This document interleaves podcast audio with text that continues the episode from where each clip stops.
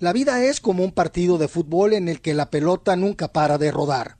Sin embargo, la pelota se puede pinchar, desinflar o irse afuera, pero siempre la volveremos a traer a la cancha para seguir jugando. Lo mismo pasa en la vida de los invitados en este podcast. En sus carreras como periodistas, árbitros o jugadores, hubo momentos malos que los obligaron a parar o hasta pensar en dejar. Sin embargo, siguieron adelante y llegaron lejos. Toyota creó este podcast mundialista para que los invitados compartan los momentos difíciles en sus carreras y qué motivaciones, personas, metas o sacrificios los ayudaron a nunca parar. Bueno, seguimos eh, tratando de encontrar respuestas de qué fue lo que pasó con Argentina y Arabia Saudita en el partido que fue eh, seguramente el batacazo de la jornada. Eh, el partido que eh, algunos no se imaginaban que iban a perder y otros no se imaginaban que iban a ganar. Sorpresas de un lado y del otro. Estamos con Jorge Burruchaga y con Carlos El Pibe Valderrama, que fueron nuestros analistas en la cancha, y también con Nico Cantor, eh, tratando de entender qué fue lo que le pasó a Argentina. Jorge Burruchaga, ¿alguna idea de qué pasó con Argentina hoy frente a Arabia Saudita? Sin lugar a dudas, y sobre todo cómo venían los dos equipos, ¿no? Arabia Saudita siendo una de las peores, Argentina siendo una de las mejores. Y en un primer partido mundial, como solemos decir, que es el más complicado, el más difícil por, por todo lo que conlleva, realmente fue una sorpresa enorme, no solo para nosotros, sino para el mundo del fútbol, por todo lo que pensábamos que podía pasar. No un partido fácil, pero que Argentina debería haber ganado en los papeles por una diferencia de dos goles. Pero el partido no fue así, el partido fue con Argentina comenzando bien, ganando con un penal que nos desconcertó a todos. Y en esas cosas del fútbol uno cree que hasta el penal nos, nos hizo mal, ¿no? De la manera que vino. Arabia desde un primer momento se plantó bien alto para presionar, para no dejarse acorralar por Argentina a través del juego. No le hizo nada a ellos del gol, siguieron jugando de la misma manera. Terminando un primer tiempo en el, donde creíamos que Argentina debería haber hecho la diferencia. El segundo tiempo arranca y ellos en, dos minutos te igualan. A los cinco minutos restantes te, te, dan vuelta al partido. Y creo que acá está el, déficit mayor de, nuestra selección, de no haber encontrado soluciones, no solo futbolísticas, sino también emocionales, anímicas. Los cambios de alguna manera les generó un poquito más de, de profundidad pero realmente jugamos un partido desde los 10 minutos del segundo tiempo hasta el final como, como aturdido, como sorprendido, y desgraciadamente estas cosas en los mundiales se pagan muy caro.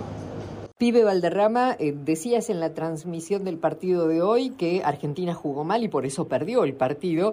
Y eh, sigamos tratando de entender eh, por qué Argentina jugó mal, porque yo aquí tengo las estadísticas del encuentro y dice que Argentina tuvo 10 posiciones adelantadas durante el partido, tuvo un 70% de posesión de la pelota, sufrió 21 infracciones, tuvo 15 tiros al arco y 9 corners. Y así todo, Argentina jugó mal y no le alcanzó para ganar el partido. ¿Podrías explicarnos esta, estos números? 10 Osai. Cuando uno lo, lo coge en Osai es porque está jugando mal. Con tres goles anulados. Eh, no le gusta alternativa, no vale. Por eso esto, esto no vale. Claro, porque eso le conviene al equipo.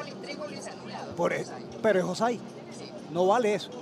Eso significa que el otro equipo está jugando, bien. está haciendo la jugada de Osai bien. Eso, el equipo. Claro. 20, 25% posesión. De Arabia Saudita. 21 foul de quién? De Arabia. Saudita. 70% de posesión de Argentina. De los defensas. Claro, de los defensas, los defensas usted lo veía que hacía así, echaba para allá, echaba para acá. Cuando lo, es que uno jugó y le decían, vamos a tener la pelota. Ah, sí, vamos a tenerla, pero vamos a tenerla en el equipo contrario, en la cancha del equipo contrario. No atrás, porque entonces los defensas son la figura con el arquero, que fue, que fue lo que pasó. Yo veo porque nosotros vemos 15 tiros al arco. ¿A dónde? ¿A dónde? La primera que tuvo Messi a los tres minutos que el arquero la saca. Perfecto. Los latinos están haciendo notar en todas las disciplinas y posiciones de poder en Estados Unidos. Sin embargo, no llegamos hasta acá para parar. En Toyota creemos que aún nos queda mucho por recorrer y pavimentar el camino para las nuevas generaciones que empujan a toda la comunidad hacia nuevos horizontes. Y aunque el camino sea difícil, nunca tenemos que parar, porque juntos estamos yendo cada vez más lejos. Tuvo muchas en el segundo tiempo, muchas que sacó el arquero también. Sí, pero usted eh, mire el estilo que nosotros le conocemos a Argentina. Es un equipo que tiene posesión, pero posesión para adelante, que crea ocasiones de gol.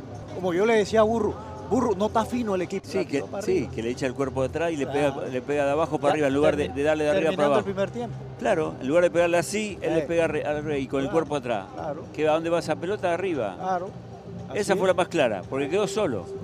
Y fue, un rebote que se Y entra dentro de lo que vos decís, el equipo no estuvo fino nunca. no estuvo fino.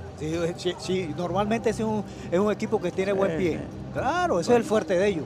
El fuerte de ellos no iba a pelear ni nada. Y ellos lo fino que tenían que hacer lo hicieron desde el primer minuto hasta el final. Eh, apretaron, metieron. Cuando alto. Eh. Salvo el último 10 minutos que se tiraron atrás. Claro. Pero después jugaron siempre alto. Siempre alto. Y ahí donde está Argentina, no encontró carácter, no encontró respuesta. Entonces la 70 este es de, lo defensa. Echa para allá, echa para acá, no tenemos profundidad que vuelve lo que pasó al equipo. Porque nosotros, o yo que vemos Argentina, es fuerte teniendo la pelota. Jugadores de buen pie. Y cuando arranca la mitad de la cancha, arma, que no lo hicieron hoy. Porque posesión, pero defensivamente. Eso fue lo que hicieron. Y nosotros vimos aquí a los tres minutos que el equipo de Arabia Saudita apretaba aquí en la mitad de la cancha. Nunca lo esperó.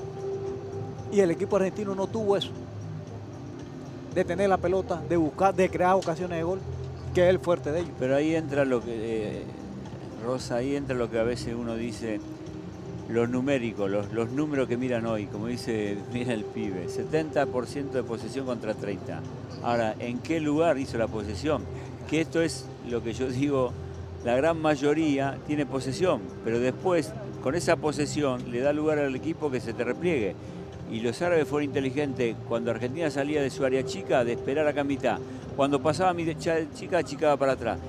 Y algunas veces en el primer tiempo Argentina logró en tres cuartos para adelante a través de acciones individuales. Pero el, fútbol no se trata de cuánto yo tengo posesión, se trata de eficacia. Y la eficacia la tuvo Arabia. Nico, estuviste relatando el partido y, bueno, explicando también lo que pasó. ¿Pensás que el técnico de la selección de Arabia Saudita le ganó la apuesta a Leonel Scaloni? ¿Supo cómo jugarle a esta Argentina? Sí, me parece que Hervé Renard leyó muy bien el partido. Cuando metió los cambios, hizo ese ajuste donde pasó Abdul Hamid eh, que era el lateral derecho, a entrar en la línea de tres y dejar, ya me olvidé, el número dos a Al Ganam, que entró por derecha, que entró y entró bárbaro también. Los cambios funcionaron em, y, aguantó y supo aguantar. Y Argentina que no encontraba respuesta. Llegaba, pero con muy poca contundencia. Que se me hace tan raro en esta selección argentina de la tendencia que venimos viendo hace, hace rato, porque si había algo que finalmente tenía esta selección argentina, me acuerdo cuando arrancaba Scaloni y, Messi la pasaba mal en la selección. No, no, tenía contundencia este equipo. Y después empezó a ganar, ganó una Copa América, le dio muchísima confianza a este equipo y, se, empapó en contundencia. Y hoy fue un flashback a, lo que era Argentina hace, hace tres años, cuando me acuerdo de esa Copa América, no encontraba las respuestas, Messi no tenía claridad. Y obviamente no fue solamente Messi, hay, puntos individuales que podemos ir, podemos hacer no solamente el programa de hoy de dos horas, podemos hacer un programa de, ocho horas hablando de cada jugador que, que, no jugó bien. Eh, pero todo eso es válido, la, posición es válida, pero el Mundial es el único lugar que te condena todo eso.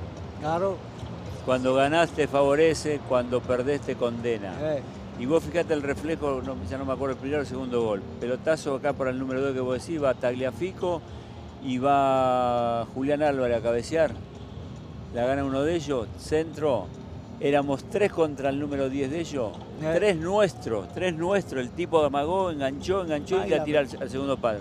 O sea, Argentina por momento estaba abrumada abrumada estaba. Y esos desconciertos que son los que vos decís hasta antes de empezar a, crear el invicto. Pero venís a un mundial, venís como favorito. Todo el mundo te teme, todo el mundo político y lo hemos dicho en las previas. Yo digo que exageradamente, y me sorprendía que entrenadores todos decían que Argentina era la favorita. ¿Era una la favorita? ¿Y puede seguir siendo la? Sí, tiene que cambiar mucho después de este resultado negativo, sí. ¿Puede llegar? Sí, porque hay, hay hechos. A mí me tocó vivir en el 90, llegamos a una final. España pierde el primer partido con Suiza y termina saliendo campeón del mundo. Claro, claro. Ahora, a esto, como dice el pibe, ahora se va a necesitar de otros atributos, que es el carácter, eh, el deseo, el eh, agarra, eh. es golpearse contra la cabeza y, decirse grupalmente las cosas que se hicieron mal y convencerse de que en el fútbol todo es posible. No te olvides de escuchar el próximo episodio del podcast La pelota nunca para de Toyota, en donde compartiremos las opiniones y el análisis de los partidos más importantes del Mundial con nuestros invitados especiales.